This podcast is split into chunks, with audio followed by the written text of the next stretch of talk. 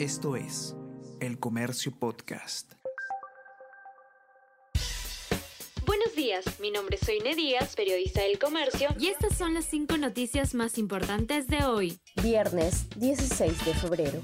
Fiscalía de la Nación investiga a implicados en testimonios de Villanueva. El Ministerio Público incluyó en las pesquisas a los exfiscales de la Nación Patricia Benavides y Zoraida Ábalos. También serán investigados la congresista Ruth Luque, el prófugo Vladimir Cerrón y el suspendido fiscal superior Rafael Vela.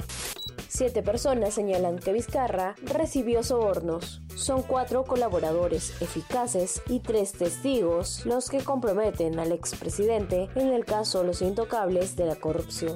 En total, 98 pasajeros sufrieron descompensación en el metropolitano. Temperatura en este vehículo puede aumentar hasta 10 grados centígrados según la cantidad de pasajeros, la ventilación y exposición al sol.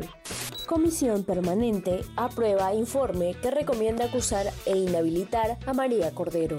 La Comisión Permanente del Congreso aprobó este jueves 15 el informe final que recomienda acusar e inhabilitar por 10 años a la ahora suspendida legisladora María Cordero Fontay por recortarle el sueldo a un asesor parlamentario.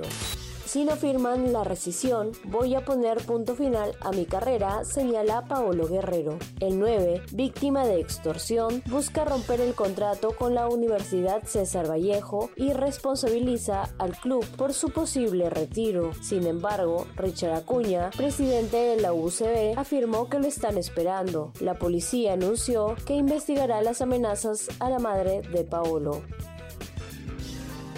El Comercio Podcast.